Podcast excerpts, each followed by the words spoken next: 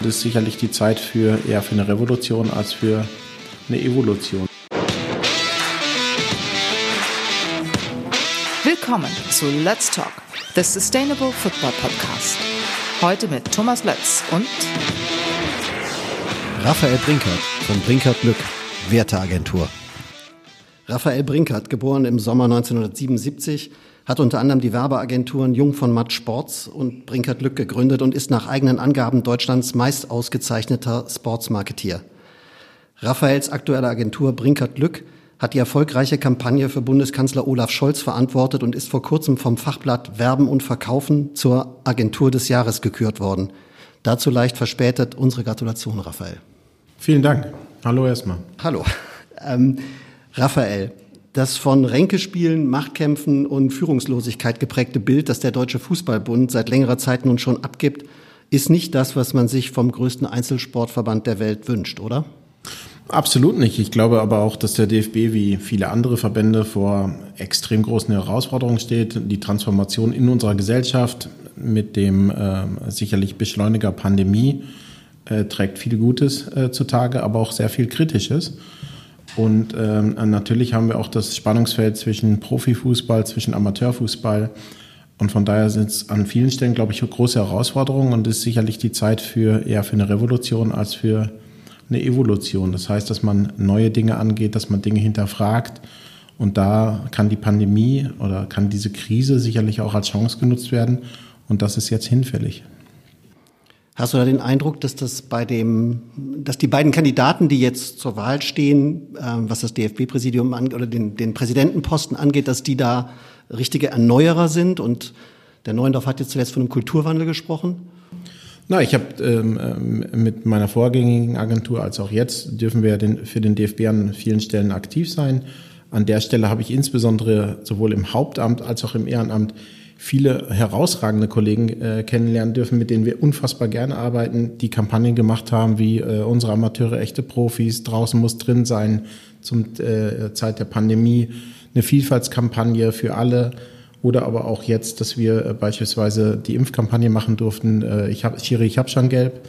So von daher ist das, äh, was ich gerne vorwegschichten möchte, ist eine Art die beim DFB viel zu kurz kommt, auch in der öffentlichen Betrachtung, wie viele herausragende Personen, Angestellte äh, dort tagtäglich ehrenamtlich als auch hauptamtlich über die Landesverbände, über die, die Spitze im Verband tatsächlich viel Positives machen. Gleichwohl gibt es natürlich auch die Schattenseite äh, und das fängt nicht erst seit der Vergabe von Katar an und der Mitwirkung sicherlich unseres Landes, was sich aber auch nicht auf den DFB reduzieren lässt, sondern auf beteiligte Agenturen, bis hin zum äh, Bundes, damaligen Bundespräsidenten, also oder Unternehmen, die davon auch partizipieren. Von daher ist die Antwort eher vielschichtig, viel zu lang sicherlich auch, als sie in einem singulären Podcast zu betrachten. Und um die konkrete Frage zu beantworten, ich glaube, dass wir zwei Kandidaten haben mit Herrn Neundorf, den ich jetzt gar nicht persönlich kenne, und Herrn Peter Peters. Und dass Peter Peters äh, überhaupt als Kandidat in Frage kommt, finde ich schon befremdlich, wenn ich mir seine Leistung beim FC Schalke 04 anschaue.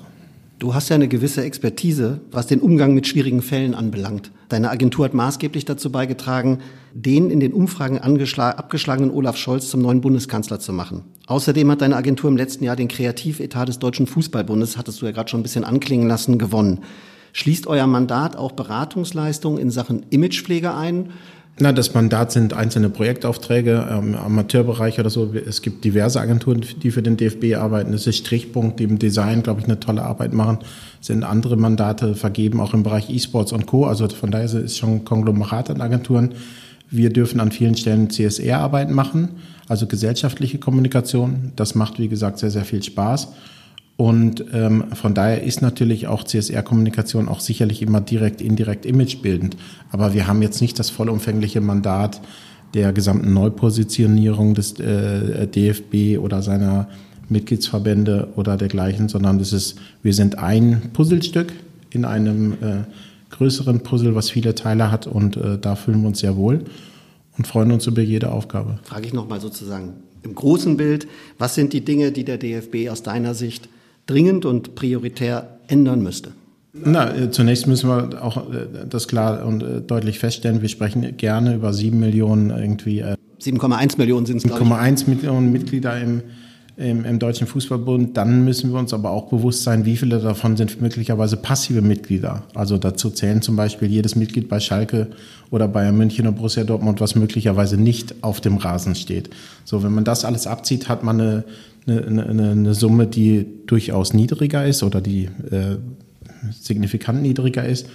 Und äh, diesen praktisch ehrenamtlichen, diesen positiv besessenen Fußballern, Fußballerinnen, denen muss man gerecht werden, den vielen Kindern und muss tatsächlich auch seine ja, Rolle ausfüllen, indem dass man tatsächlich auch Zuarbeiter ist, dass man Regelhüter auf der einen Seite ist, aber dass man auf der anderen Seite tatsächlich auch Dienstleister ist, nämlich für den Fußball und für alle, die den Fußball lieben, im Verband als auch aufgrund der Strahlkraft des DFB darüber hinaus.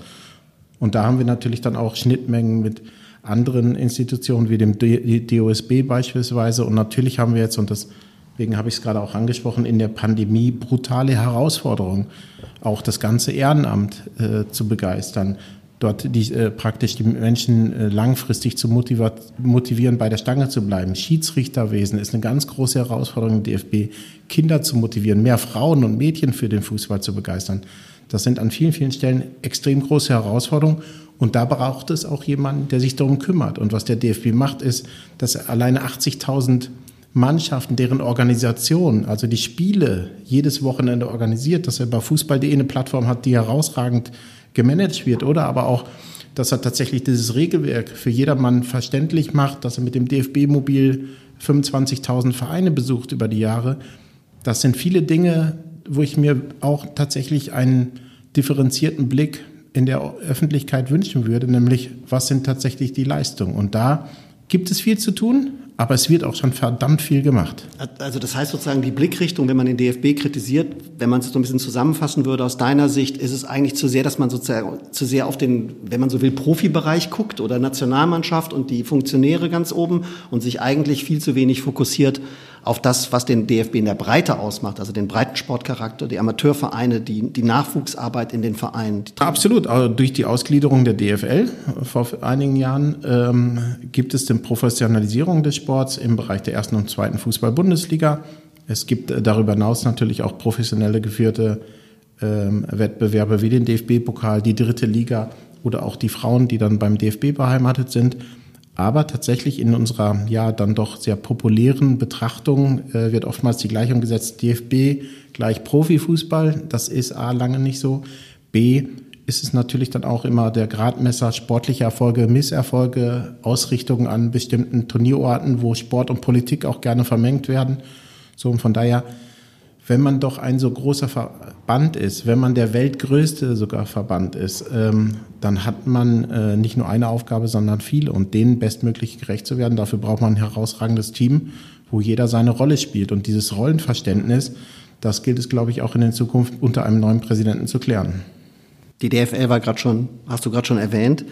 Ähm, die DFL, der Zusammenschluss der 36 Vereine aus den beiden obersten Bundesligen, hat kürzlich beschlossen, dass im Kern oder in konkreter noch festzulegende Nachhaltigkeitskriterien beim Lizenzierungsverfahren eine mitentscheidende Rolle spielen werden. Ist das aus deiner Sicht ein richtiger Weg oder ist das doch eher am Ende Populismus? Es ist ein richtiger und wichtiger Weg, ja, weil er dadurch ein elementarer Bestandteil der äh, tatsächlich dann auch Lizenzierungskriterien darstellt. So, das ist ein Anfang. Aber das heißt doch nicht, dass dieser Weg zu Ende geht. Aber es ist ein wichtiger Anfang. Und ich bin sehr dankbar, dass unter Christian Seifert äh, es eine Taskforce gab im letzten Jahr mit namhaften Kollegen, Kolleginnen aus der Branche, aber auch aus Sport und Politik und äh, beispielsweise auch ein Lars Klingbeil, wo du gerade irgendwie die SPD schon mal angesprochen hast. So, dort ist ein Punkteplan entstanden und jetzt gilt es, diesen Punkteplan in und nach der Pandemie mit Leben zu füllen. Und dazu gehört das Thema Nachhaltigkeit, dazu gehört das, die Förderung des Thema Frauenfußballs, auch die Frauenquote. Dazu gehören auch viele andere Dinge, die oftmals zu kurz kommen. Ähm, wir haben ja gerade, ich habe es gerade schon gesagt, es gibt noch keine konkreten Vorschläge. Also die sind noch in so einer Findungsphase, explorieren gerade noch ein bisschen. Die Taskforce hat ganz klare Punkte definiert und äh, daraus Ableitungen. Ja, ja, genau. Aber das wird jetzt ja sozusagen mit den Clubs nochmal diskutiert. Dann werden die Kriterien festgelegt und äh, sollen dann, glaube ich, ab 19, äh, 19, 2023, 2024 erstmals wie bei der Lizenzierung oder der Vergabe der Lizenzierung entscheidend sein. Ähm, Aber wir reden, also nochmal, wir reden über das Thema Nachhaltigkeit, was 23 praktisch elementarer Bestandteil der, dann auch Lizenzierungskriterien darstellen. Wir reden aber auch, um das mal ins Verhältnis zu setzen, über den Sport, der möglicherweise bei der äh, Ausübung oder der Vergabe weltweiter Sportereignisse, Stichwort Olympische, Paralympische Spiele, Stichwort Fußball-Weltmeisterschaften, erst seit 2017 die Menschenrechte als Vergabekriterium integriert hat. Also ne, von den Menschenrechten zu Thema Nachhaltigkeit in wenigen Jahren, das ist schon mal ein Anfang. Und diesen Weg muss man weitergehen. Und jeder, der mithilft, ist, äh, finde ich, irgendwie bereichernd. Und die Diskussion kann uns da nur besser machen. Ähm, Nochmal, also die konkreten Vorstellungen liegen noch nicht so richtig auf dem Tisch. Da wird noch dran, dran gearbeitet, dran geschliffen. Wo siehst du denn die größten Nachhaltigkeitspotenziale bei den Profivereinen in Deutschland? Und vor allen Dingen, wie ließen sich diese aus deiner Sicht dann kommunikativ Du hast eine Agentur, die sich um solche Themen kümmert. Also du, du musst es wissen, wie ließen die sich umsetzen? Na, es ist ja vielschichtig. Das eine ist, also wenn wir die 17 UN, äh, die Ziele der Vereinten Nationen jetzt mal zugrunde legen, was, glaube ich, immer ganz ähm, äh, dankenswert oder was eine Brücke dazu bilden kann, dann haben wir erstmal diese 17 Ziele, wovon natürlich ein Teilbereich dann auch sich in der, äh, im Profifußball wiederfinden. Und das sind Umweltaspekte. Also wie reisen Mannschaften, wie reisen Fans, das sind soziale Aspekte, Fanarbeit, äh, Mitgliederthemen. Wie kann man möglicherweise auch, wenn ein Mitglied in Hartz IV erlangt oder so, wie kann man da entgegenkommen? Da gibt es sogar auch vom Bundesarbeitsministerium Papiere, dass möglicherweise dann auch äh, sportliche Themen dann auch supported werden entsprechend. So und äh, die Mitarbeiterstruktur, Betriebsräte in den äh, Profivereinen etc. etc. Also auch dort ähm, hat es, wenn wir doch, ich bin ein großer Freund von der ökosozialen Marktwirtschaft, also äh, dem bestmöglichen Schnittmenge aus Ökologie, Ökonomie und Sozialem. Und diesem muss dann auch in Zukunft äh, diesem Ziel dann hoffentlich viele gerecht werden, ja. Würdest du sagen, es gibt so ein ganz großes sozusagen Defizit, was man ausmachen könnte, was man also im, zum Thema Nachhaltigkeit wo du sagen musst, da müsste man eigentlich am allerersten dran oder das wäre aus deiner Sicht in erster Linie zu, anzugehen, zu behandeln? Nee, ehrlicherweise nicht, weil äh, dadurch würde ich ähm, die 17 UN-Ziele in sich priorisieren und das würde ich ungern machen. Okay. Ähm, anderes Thema. Was hältst du im Zusammenhang, in diesem Zusammenhang von Vereinsslogans oder Motto wie wahre Liebe oder wir leben dich? Ich habe jetzt bewusst mal die beiden äh, genannt, weil äh, du ja zu dem einen etwas näheren Bezug hast und zu dem anderen damit zwangsweise sozusagen auch.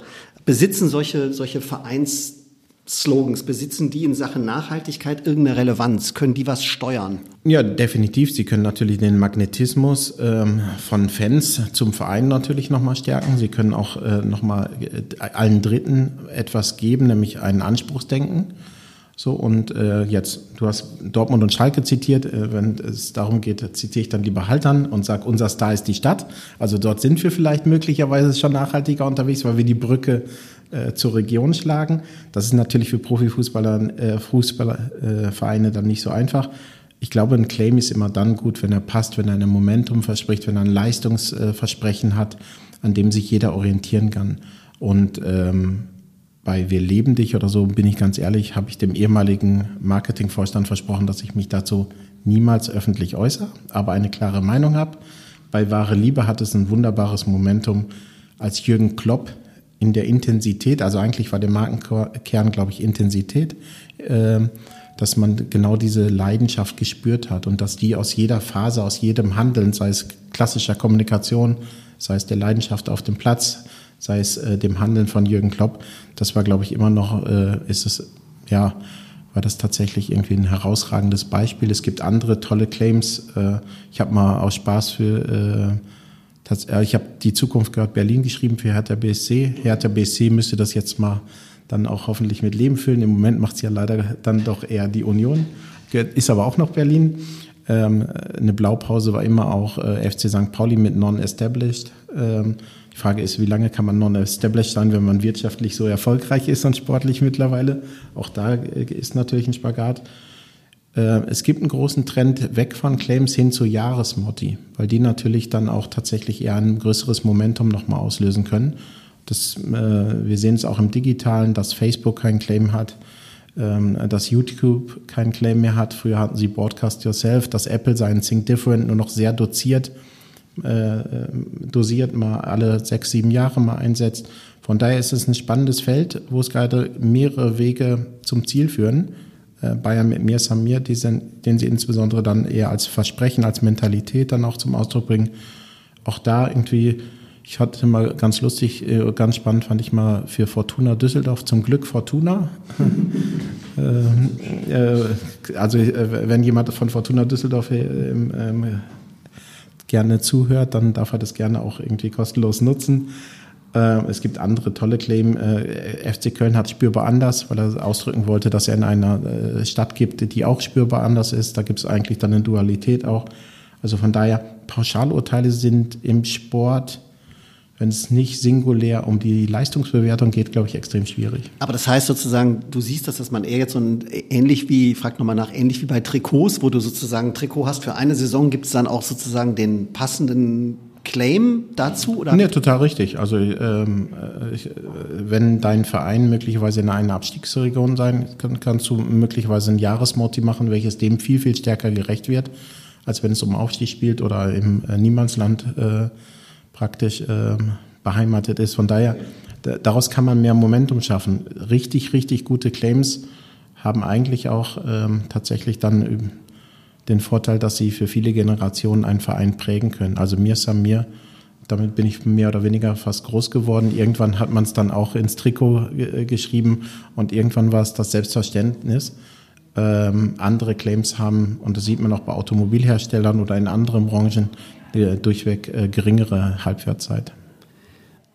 Du warst äh, Ideengeber für die Initiative We Kick Corona der Bayern München Profis Leon Goretzka und Joshua Kimmich. Diese hat eindrucksvoll gezeigt, wie man mit dem Thema Nachhaltigkeit intelligent und auch wirksam umgehen kann, bis dann eben diese Information kam, dass Kimmich sich nicht impfen lassen hat. Weil er der Impfung grundsätzlich skeptisch gegenübersteht, wie er dann erklärt hat. Dein Post auf Social Media entnehme ich, dass du ein klarer Impfbefürworter bist. Hast du damit mit Kimmich mal drüber gesprochen in dieser Phase und möglicherweise ja sogar darauf hingewirkt, dass er sich am Ende zur Impfung entschlossen hat?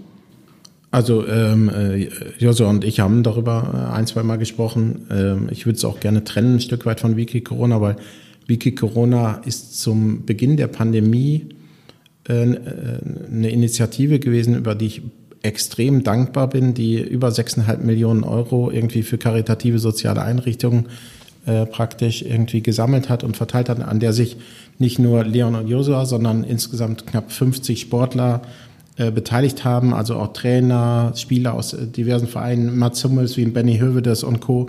Also äh, das ist schon allerhand und wenn 700 soziale Einrichtungen und Institutionen in Deutschland Geld von Fußballern bekommen, insgesamt, wie gesagt, 6,5 Millionen Euro, dann finde ich das schon ein starkes bürgerliches Engagement. Das vorweggenommen. Vorweggenommen zwei. Wir haben es gestartet zum Start der Pandemie, als wir gerade alle im Homeoffice waren und äh, als die Straßen leer waren. Da haben wir geträumt davon, dass wir neun Monate später einen Impfstoff bekommen. So, das heißt, es ist keine Impfkampagne, sondern es ist eine Spendenkampagne, die pandemiebezogen den Namen Wiki Corona trägt. Und natürlich hätte ich mich auch gefreut, äh, wenn Joshua sich von Anfang an geimpft hat lassen. Aber nochmal, es gibt keine Impfpflicht zum jetzigen Zeitpunkt und es ist ein gutes Recht, auch äh, Skepsis zu haben, auch eine kritische Meinung zu haben.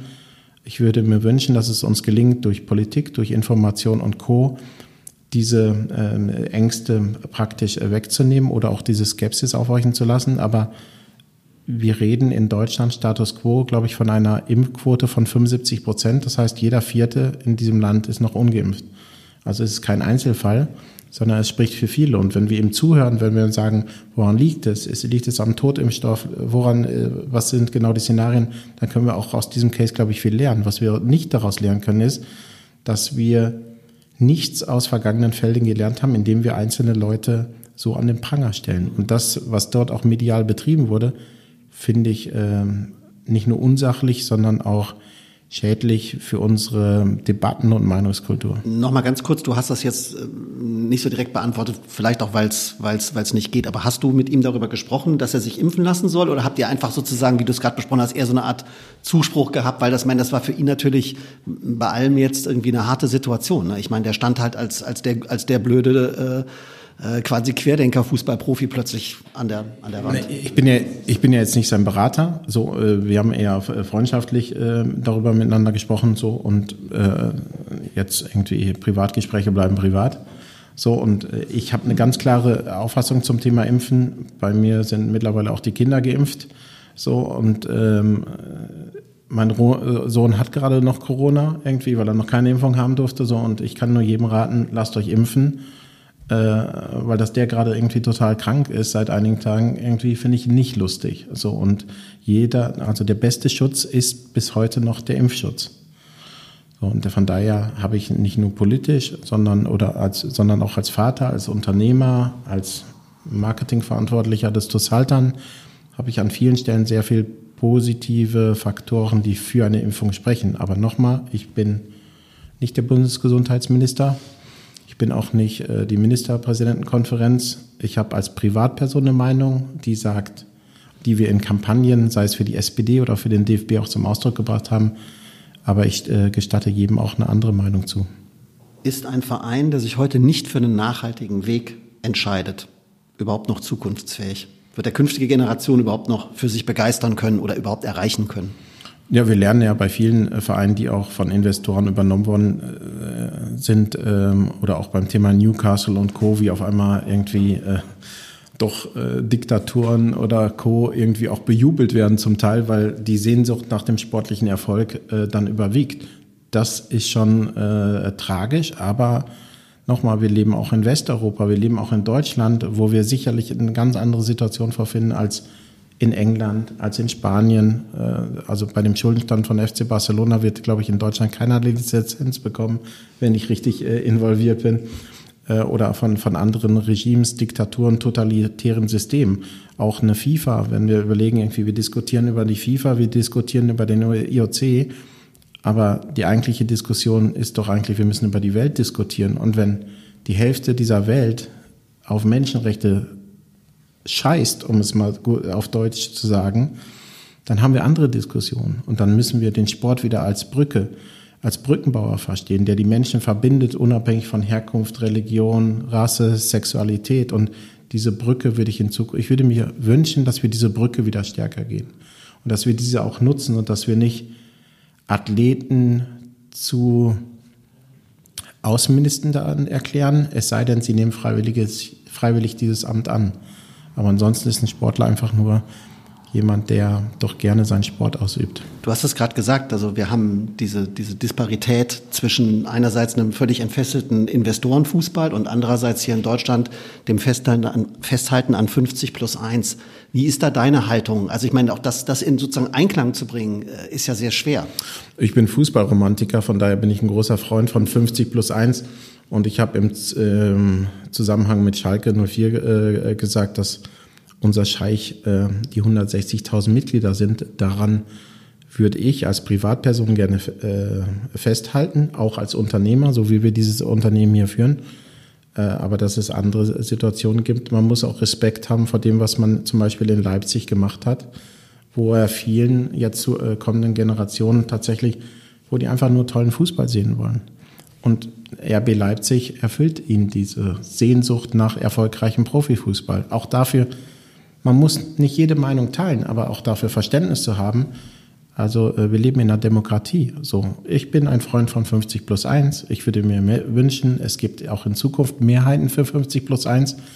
Auf der anderen Seite sage ich aber auch natürlich als Unternehmer, dass wir anschlussfähig bleiben müssen. Wir müssen auch gucken, wie sind wir wettbewerbsfähig. Oder aber wir sagen, wir wollen irgendwann nicht mehr international wettbewerbsfähig sein und wir lassen freiwillig unsere Spieler gehen. Ergo müssen wir frühzeitig überlegen, wie können wir trotz 50 plus 1 gute Spieler in Deutschland halten, sehr gute Spieler in Deutschland halten. Und da muss es einfach in der Summe doch ähm, Erlösquellen geben, Argumente geben, die eine hohe, höhere Loyalisierung möglicherweise auch zu höheren sportlichen Erfolgen treibt. Das heißt also sozusagen, dass, dass, dass Nachhaltigkeit genau dann da sozusagen funktionieren würde oder dass das sozusagen der Idealfall wäre. Also man würde die Leute hier aufwachsen lassen, hier mit Fußball groß werden lassen und dann auch hier behalten lassen können. Ist das realistisch in so einer Zeit wie der jetzigen? Ja, wir exportieren ja auch äh, von anderen Märkten. Sagen, ja, also, also ja. wir machen ja das Gleiche, was dann möglicherweise Engländer machen, machen wir in, in Polen und Co. Von daher ist es immer ja, eine Frage der Perspektive. Ja. Ich glaube, dass der Ball noch in 100 Jahren rollt und dass dieser Sport unfassbare Strahlkraft auch in Zukunft erlangen wird. Wir dürfen ihn nur nicht zerstören und deswegen müssen wir schon ein bisschen auch auf den Fußball aufpassen. Und da gibt es Institutionen wie den DFB, auch auf internationalem Parkett, die Regelhüter und Co., die natürlich dann auch gucken müssen, wie können sie den Fußball weiterentwickeln, wie kann er mit der Zeit gehen, ohne aus der Zeit zu fallen oder ohne sich auch zu äh, entfremden von dem ganz normalen Menschen. Und ich glaube, das ist doch auch was Schönes, was wir in der Pandemie lernen, dass der Fußball natürlich temporär auch ohne Fans stattfinden kann, dass er aber nicht mehr so viel Spaß macht. Und wir sehen uns alle nach dieser Normalität, nach, nach vollen Stadien und nach dieser Freude vor allem, nach diesem Zusammensein. Und äh, viele sagen, die Nationalmannschaft ist das letzte Kaminfeuer der Nation. Da ist sehr viel Wahres dran. Also in einer Zeit, wo selbst das ZDF vorab Dinge in die Mediathek steht, äh, stellt, äh, statt äh, Erstaufführung um 20.15 Uhr zu haben, fällt irgendwann möglicherweise auch die Primetime um 20.15 Uhr. Aber der Anstoß eines Live-Ereignisses wird immer der Anstoß eines Live-Ereignisses bleiben. Und das finde ich einfach äh, total schön. Gut, herzlichen Dank. Danke dir. Das war Let's Talk, the Sustainable Football Podcast.